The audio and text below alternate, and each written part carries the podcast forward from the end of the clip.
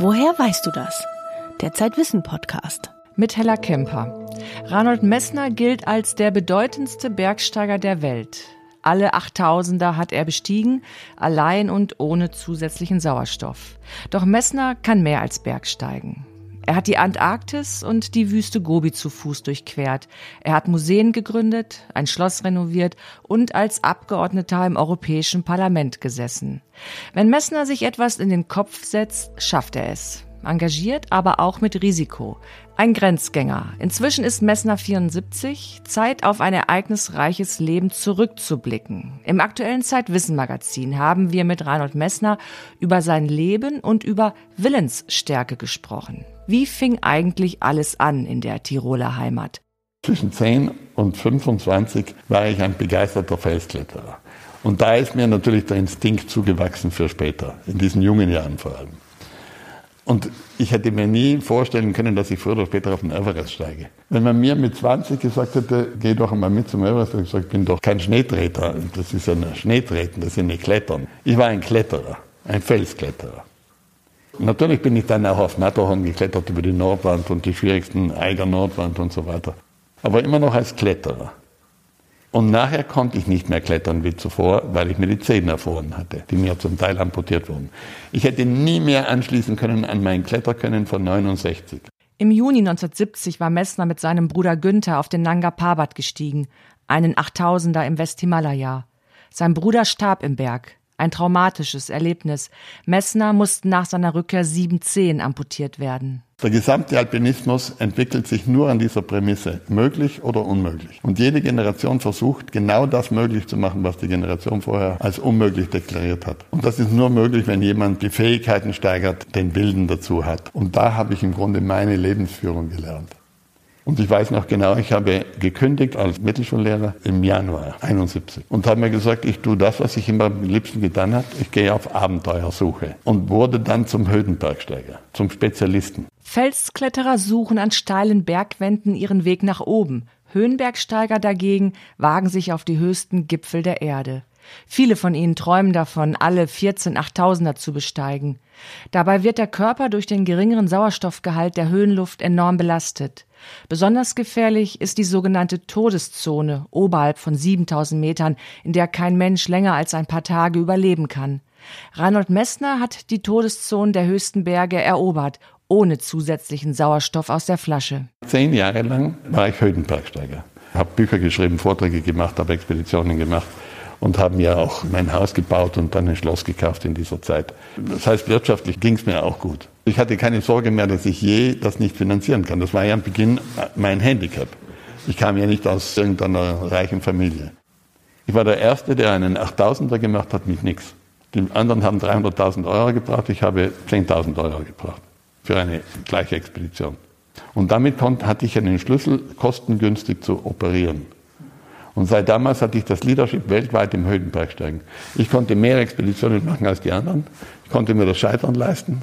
Und ich hatte auch noch mehr Erfolge als die anderen. Messner ist ein Kämpfer und ein ziemlicher Sturkopf. Er geht unbeirrt seinen Weg und sucht sich immer neue Herausforderungen. Dann hatte ich die 8000er fertig und dann war mir klar, ich kann mich nur noch wiederholen. Ich kann das zwar weitermachen, aber es ist dann immer das Gleiche. Und dann habe ich mich entschlossen, ich höre damit auf und mache ganz was anderes. Und dann haben meine Sponsoren, die ich damals hatte, gesagt, das interessiert uns nicht. Das interessiert auch deine Fans, wie man heute sagt, nicht. Du bist jetzt der 8000er Bergsteiger, du bist für uns ein, Werbeträger. Wenn du was machen willst, steige wieder auf einen Hügel hinauf.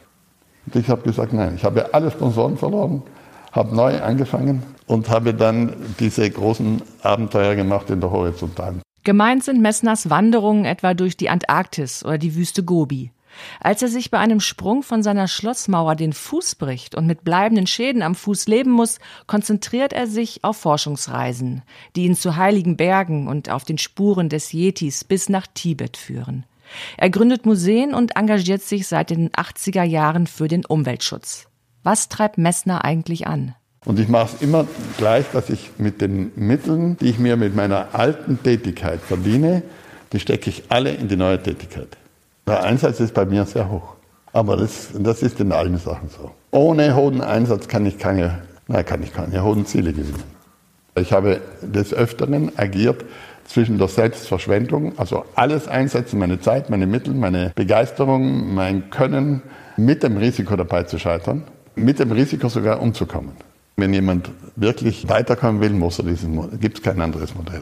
Aber ich empfehle das nicht. Ich will nicht die Spießbürger aus ihren äh, Höhlen herausholen. Messner hat in seinem Leben viel erreicht. Gleichzeitig begleiten ihn Verluste. Ich habe auch Bauer verloren. Ich bin nicht mehr so stark, wie ich war. Aber verloren an, äh, an Begeisterung zum Beispiel würde ich nicht sagen. Ich bin heute noch begeistert vom Felsklettern, obwohl ich es nur mehr auf ganz niederer Ebene betreibe. Messner wandert gern. Gesellschaft leistet ihm dabei mitunter Angela Merkel. Mit der Kanzlerin ist Messner seit Jahren befreundet. Einmal im Jahr treffen sich die beiden zum gemeinsamen Gehen. Geheimnisse werden auf dieser Wanderung aber nicht ausgeplaudert. Gehen ist für mich eine meditative Übung. Also wenn ich bergauf gehe oder gehe, ich mag das nicht nebeneinander hergehen und ratschen. Und sie will das auch so. Auch ihr Mann geht nicht unmittelbar in ihrer Nähe. Ich sage immer, ich will beim Gehen laut denken dürfen. Der Weg ist das Ziel. Auch für Reinhold Messner. Mich interessiert der Weg des, des Schaffens, des Tuns. Wenn man ein Leben lang auf schwierige Berge steigt oder durch senkrechte Wände klettert oder auf den Everest steigt, hat das sehr viel mit Wilden zu tun. Der Wille kommt her von der Identifikation mit dem Ziel und der Wille ist trainierbar wie die Muskeln, indem ich immer wieder das Gleiche mache indem ich mir ein Ziel setze und meinen Willen unter anderem brauche, um das zu verwirklichen. Momentan arbeitet Reinhold Messner an einem Filmprojekt über seine Besteigung des Mount Everest ohne Zuhilfenahme von Sauerstoff. Die Erstausstrahlung ist für diesen Mai geplant. Messner ist ein Arbeitstier, was für seine Familie nicht immer einfach ist. Im großen Gespräch im aktuellen Zeitwissen-Magazin hat Reinhold Messner auch über seine zweite Ehe gesprochen und uns mit einer Neuigkeit überrascht. Das Zeitwissenheft im sommerlichen Türkis und mit Barack Obama auf dem Cover finden Sie an jedem Kiosk. Das Titelthema ist Charisma, das Geheimnis der guten Ausstrahlung.